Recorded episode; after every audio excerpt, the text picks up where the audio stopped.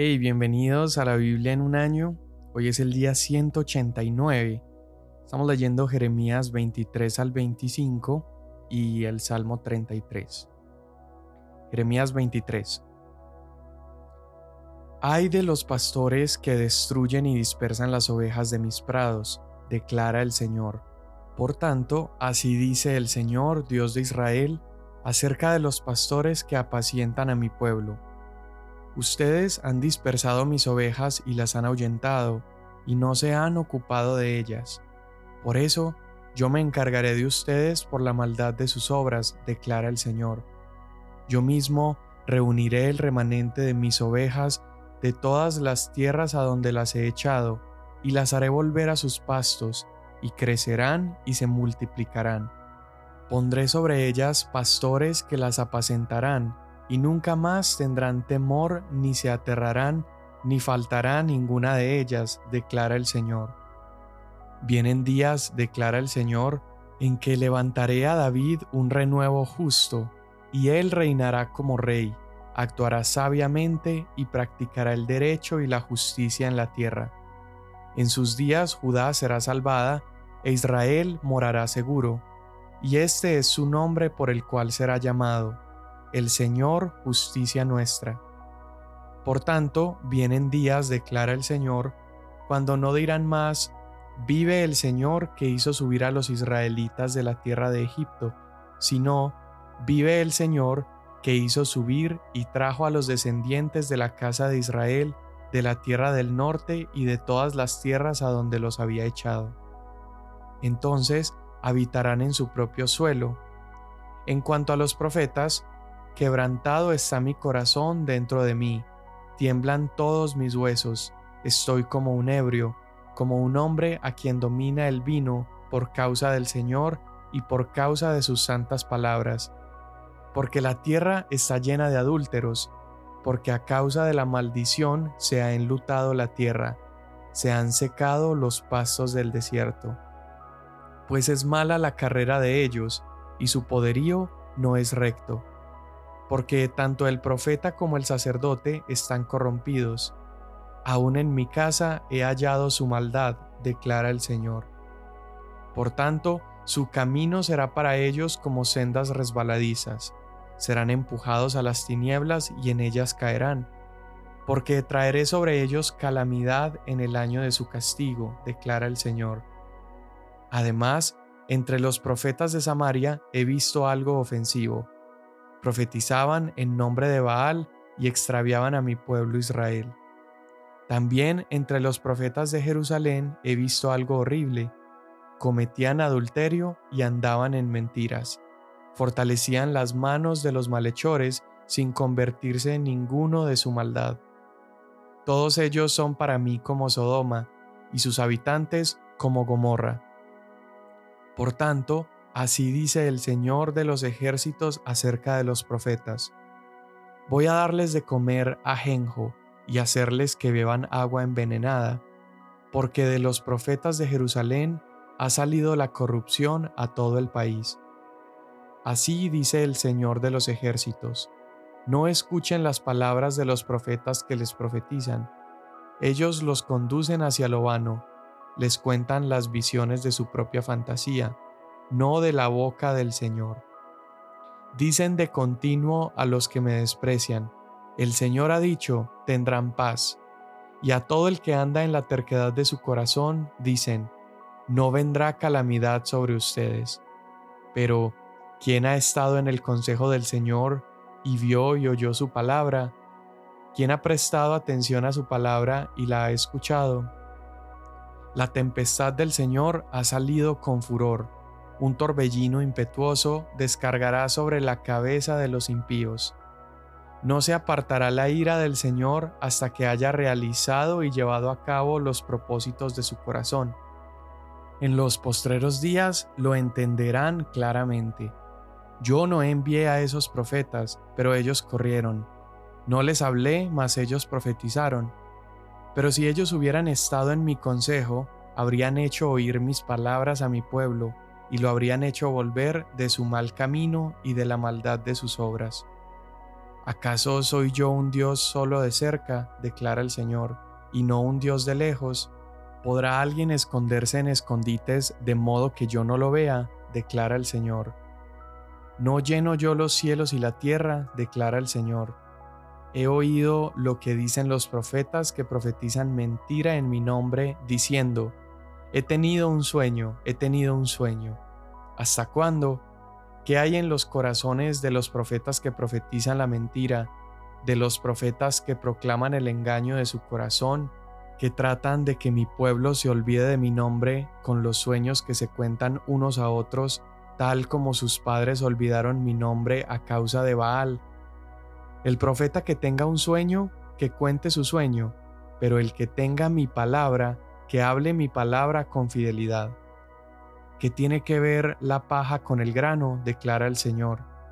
¿No es mi palabra como fuego? declara el Señor, y como martillo que despedaza la roca. Por tanto, estoy contra los profetas, declara el Señor, que se roban mis palabras el uno al otro. Estoy contra los profetas, declara el Señor, que usan sus lenguas y dicen, el Señor declara. Estoy contra los que profetizan sueños falsos, declara el Señor, y los cuentan y hacen errar a mi pueblo con sus mentiras y sus presunciones, cuando yo no los envié ni les di órdenes, ni son de provecho alguno para este pueblo, declara el Señor. Así que cuando te pregunte este pueblo o el profeta o un sacerdote, ¿cuál es el oráculo del Señor? Les dirás, ¿cuál oráculo? El Señor declara, yo los abandonaré y al profeta, al sacerdote o al pueblo que diga, oráculo del Señor, traeré castigo sobre tal hombre y sobre su casa. Así dirá cada uno a su prójimo y cada uno a su hermano. ¿Qué ha respondido el Señor? ¿Qué ha hablado el Señor? Y no se acordarán más del oráculo del Señor, porque la palabra de cada uno le será por oráculo, pues han pervertido las palabras del Dios viviente del Señor de los ejércitos, nuestro Dios. Jeremías, así dirás al profeta, ¿qué te ha respondido el Señor? ¿Qué te ha hablado el Señor? Pero si ustedes dicen, oráculo del Señor, entonces así dice el Señor, por cuanto han dicho esta palabra, oráculo del Señor, habiendo yo enviado a decirles, no digan oráculo del Señor, por tanto, ciertamente me olvidaré de ustedes y los echaré de mi presencia, junto con la ciudad que les di a ustedes y a sus padres. Pondré sobre ustedes oprobio eterno y humillación eterna que nunca será olvidada.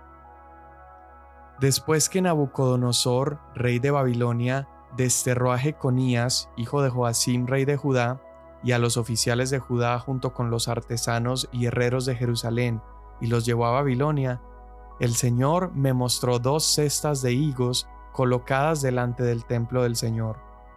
Una cesta tenía higos muy buenos, como los primeros higos maduros, y la otra tenía higos muy malos, que de podridos no se podían comer.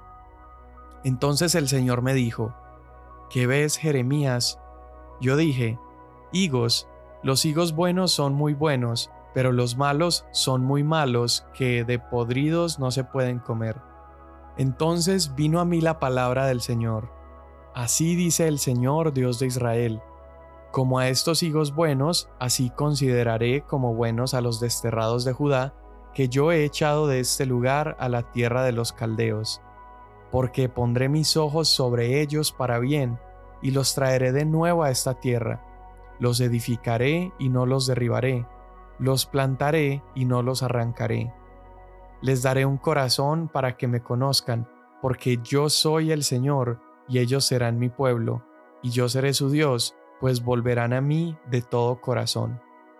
Pero como a los higos malos que de podridos no se pueden comer, así dice el Señor. De la misma manera abandonaré a Sedequías, rey de Judá, a sus oficiales, al remanente de Jerusalén que queda en esta tierra, y a los que habitan en la tierra de Egipto. Los haré motivo de espanto y de calamidad para todos los reinos de la tierra, de oprobio y refrán, de burla y maldición en todos los lugares a donde los dispersaré. Y enviaré sobre ellos espada, hambre y pestilencia, hasta que sean exterminados de la tierra que les di a ellos y a sus padres. Palabra que vino a Jeremías acerca de todo el pueblo de Judá, en el año cuarto de Joacim, hijo de Josías, rey de Judá.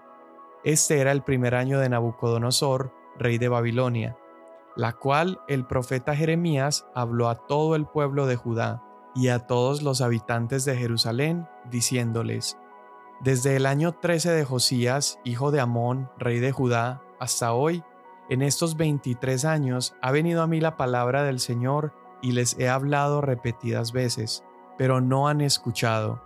Y el Señor les envió repetidas veces a todos sus siervos los profetas, pero ustedes no escucharon ni pusieron atención.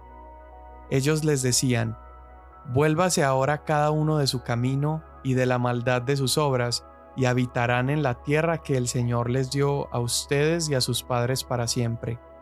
No vayan tras otros dioses para servirles y postrarse ante ellos, no me provoquen a ira con la obra de sus manos, y no les haré ningún mal. Pero no me han escuchado, declara el Señor, de modo que me provocaron a ira con la obra de sus manos para su propio mal. Por tanto, así dice el Señor de los ejércitos, por cuanto no han obedecido mis palabras, mandaré a buscar a todas las familias del norte, declara el Señor, y a Nabucodonosor, rey de Babilonia, mi siervo. Los traeré contra esta tierra, contra sus habitantes y contra todas estas naciones de alrededor. Los destruiré por completo y los haré objeto de horror, de burla y de eterna desolación. Además, Haré cesar de ellos la voz de gozo y la voz de alegría, la voz del novio y la voz de la novia, el sonido de las piedras de molino y la luz de la lámpara. Toda esta tierra será desolación y horror, y estas naciones servirán setenta años al rey de Babilonia. Después que se hayan cumplido los setenta años, castigaré al rey de Babilonia y a esa nación por su iniquidad, declara el Señor y a la tierra de los caldeos la haré una desolación eterna. Y traeré sobre esa tierra todas las palabras que he hablado contra ella, todo lo que está escrito en este libro que Jeremías ha profetizado contra todas las naciones. Pues también a ellos los harán esclavos muchas naciones y grandes reyes, y les pagaré conforme a sus hechos y conforme a la obra de sus manos. Porque así me ha dicho el Señor Dios de Israel, Toma de mi mano esta copa del vino del furor, y haz que beban de ella todas las naciones a las cuales yo te envío. Ellas beberán y se tambalearán y enloquecerán a causa de la espada que enviaré en medio de ellas. Entonces tomé la copa de la mano del Señor e hice beber de ella a todas las naciones a las cuales me envió el Señor, a Jerusalén y a las ciudades de Judá, a sus reyes y a sus príncipes, para ponerlos por desolación, horror, burla y maldición como hasta hoy. A Faraón, rey de Egipto, a sus siervos, a sus príncipes y a todo su pueblo, a todos los extranjeros, a todos los reyes de la tierra de Uz, a todos los reyes de la tierra de los filisteos, es decir, Ascalón, Gaza, Ecrón y al remanente de Asdod, a Edom, a Moab y a los hijos de Amón, a todos los reyes de Tiro, a todos los reyes de Sidón y a los reyes de las costas que están más allá del mar, a Dedán, a Tema, a Bus y a todos los que se rapan las sienes, a todos los reyes de Arabia y a todos los reyes de los extranjeros que habitan en el desierto, a todos los reyes de Simri, a todos los reyes de Elam y a todos los reyes de Media, a todos los reyes del norte, los de cerca y los de lejos, los unos con los otros, y a todos los reinos del mundo que están sobre la superficie de la tierra. El rey de Cesac beberá después de ellos. Tú les dirás, así dice el Señor de los ejércitos, el Dios de Israel. Beban, embriáguense, vomiten, cáiganse y no se levanten a causa de la espada que yo enviaré en medio de ustedes y sucederá que si rehusan tomar la copa de tu mano para beber, les dirás, Así dice el Señor de los ejércitos, ciertamente van a beber, porque yo comienzo a causar mal en esta ciudad que se llama por mi nombre, y quedarán ustedes sin castigo alguno, no quedarán sin castigo, porque llamo a la espada contra todos los habitantes de la tierra, declara el Señor de los ejércitos. Tú pues profetizarás contra ellos todas estas palabras y les dirás, El Señor rugirá desde lo alto y dará su voz desde su santa morada. Rugirá fuertemente contra su rebaño, dará gritos como los que pisan las uvas contra todos los habitantes de la tierra. Ha llegado el estruendo hasta el fin de la tierra, porque el Señor tiene un pleito contra las naciones. Entra en juicio contra toda carne. A los impíos los entrega la espada, declara el Señor. Así dice el Señor de los ejércitos. El mal va de nación en nación, y una gran tempestad se levanta de los confines de la tierra. En aquel día los muertos por el Señor estarán desde un extremo de la tierra hasta el otro. No los llorarán, ni los recogerán, ni los sepultarán. Serán como estiércol sobre la superficie de la tierra. Den gemidos, pastores, y clamen, revuélquense en ceniza, mayorales del rebaño, porque se han cumplido los días de su matanza y de su dispersión, y caerán como vaso escogido, no habrá huida para los pastores ni escape para los mayorales del rebaño. Se oye el sonido del clamor de los pastores y el gemido de los mayorales del rebaño, porque el Señor está destruyendo sus pastos, y son silenciados los rebaños apacibles a causa de la ardiente ira del Señor. Él ha abandonado como un león su guarida, porque su tierra se ha convertido en horror por el furor de la espada opresora y a causa de su ardiente ira. Salmo 33 Canten de júbilo en el Señor ustedes los justos, apropiada es para los rectos la alabanza. Den gracias al Señor con la lira, cántenle alabanzas con el arpa de diez cuerdas. Cántenle cántico nuevo, tañan con arte, con voz de júbilo porque la palabra del Señor es recta, y toda su obra es hecha con fidelidad. Él ama la justicia y el derecho, llena está la tierra de la misericordia del Señor. Por la palabra del Señor fueron hechos los cielos y todo su ejército por el aliento de su boca. Él junta las aguas del mar como un montón, pone en almacenes los abismos. Tema al Señor toda la tierra, tiemblen en su presencia todos los habitantes del mundo, porque Él habló y fue hecho, Él mandó y todo se confirmó.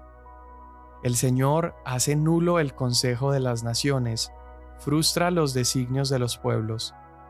El consejo del Señor permanece para siempre, los designios de su corazón de generación en generación. Bienaventurada la nación cuyo Dios es el Señor, el pueblo que Él ha escogido como su herencia. El Señor mira desde los cielos, Él ve a todos los hijos de los hombres. Desde el lugar de su morada, Él observa a todos los habitantes de la tierra. Él es el que modela el corazón de cada uno de ellos. Él es el que entiende todas las obras de ellos. El rey no se salva por gran ejército, ni es librado el valiente por la mucha fuerza. Falsa esperanza de victoria es el caballo, ni con su mucha fuerza puede librar. Los ojos del Señor están sobre los que le temen, sobre los que esperan en su misericordia, para librar su alma de la muerte y conservarlos con vida en tiempos de hambre. Nuestra alma espera al Señor, Él es nuestra ayuda y nuestro escudo, pues en Él se regocija nuestro corazón, porque en su santo nombre hemos confiado. Sea sobre nosotros tu misericordia, oh Señor, según hemos esperado en ti. Amén. Bien, pues Jeremías capítulos 23 al 25, estamos viendo en el capítulo 23 a Jeremías describiendo el dolor de Dios por el trato que los gobernantes y reyes le han estado dando a su pueblo. Y Dios comienza a señalar a los reyes, incluyendo a Sedequías, y básicamente el Señor está diciendo que es por la desobediencia de los reyes que el pueblo es llevado al exilio y Dios promete que ellos recibirán su castigo. Pero aún en esa justicia que Dios está dictando, encontramos también su misericordia. en el verso 3 que habla acerca de ese exilio, ahí mismo promete que serían retornados, que habría un retorno y promete que habría pastores cuidando de su pueblo y que levantaría un reinado justo. Y aquí empieza a describir cuál es ese reinado justo, cuál es ese gobernante justo y perfecto que Dios quería levantar. Dice que es uno del linaje de David, alguien que reinaría con sabiduría, rectitud y justicia. Y nosotros el día de hoy sabemos que ese gobernante es Jesús. Jesús es el rey que reunió a los pueblos de la tierra y los acercó nuevamente al Padre. Luego vemos la parábola de los higos y Dios le muestra a Jeremías dos canastas, una canasta de higos buenos y una canasta de higos malos. Y lo que Dios está enseñando es que Él tiene un propósito bueno en enviar a un grupo a Babilonia. El propósito de Él al llevarlos al exilio no era del todo sufrimiento y dolor, sino que Dios estaba también apartándolos de aquellos que se quedaron en Jerusalén, que fueron considerados malos. Ahora, esta distinción no es porque fueran moralmente mejores aquellos que se fueron, sino más bien fueron considerados buenos por Dios, pues atravesaron su proceso y su juicio, fueron refinados.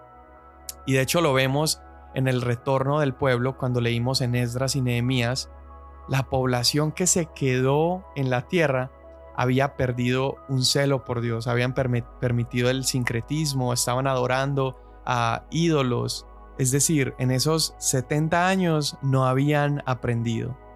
Entonces el exilio tenía la apariencia y la forma de un castigo, pero era más bien un proceso para refinar y limpiar a su pueblo.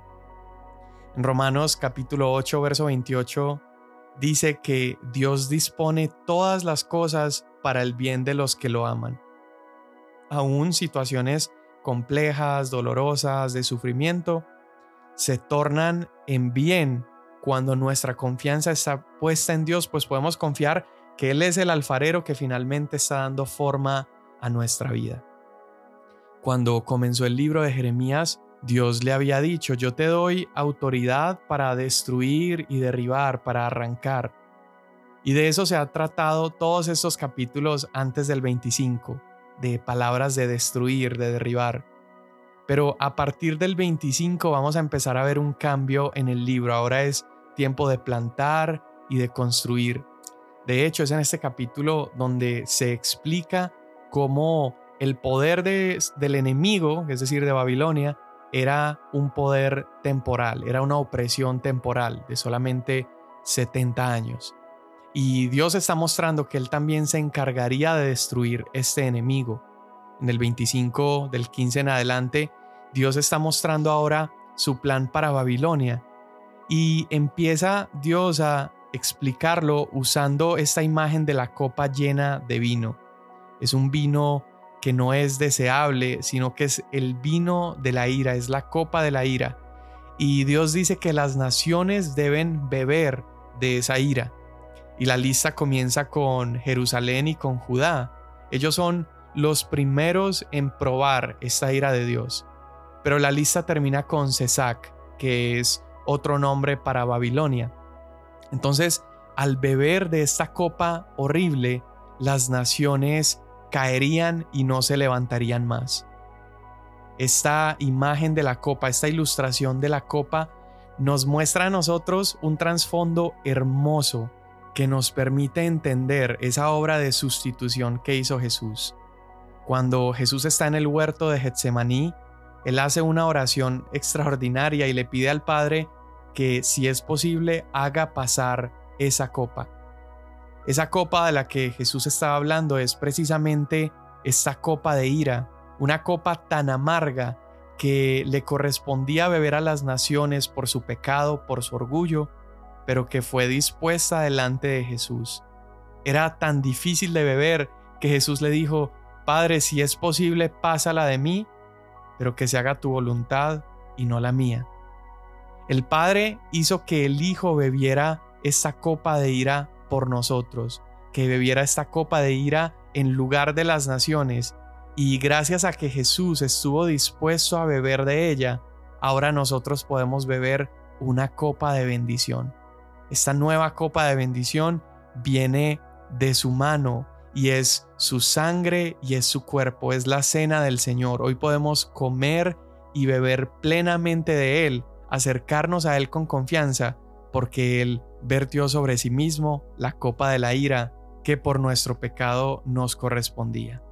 Señor, hoy te damos gracias por tus procesos, hoy te damos gracias porque todo aquello que nosotros merecíamos, todo el castigo que habíamos ganado por nuestra rebelión, tú lo soportaste en aquella cruz y ahora nos das a comer y beber de una copa mejor, que es tu cuerpo, es su sangre.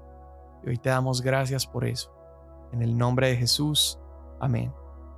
Mañana nos vemos.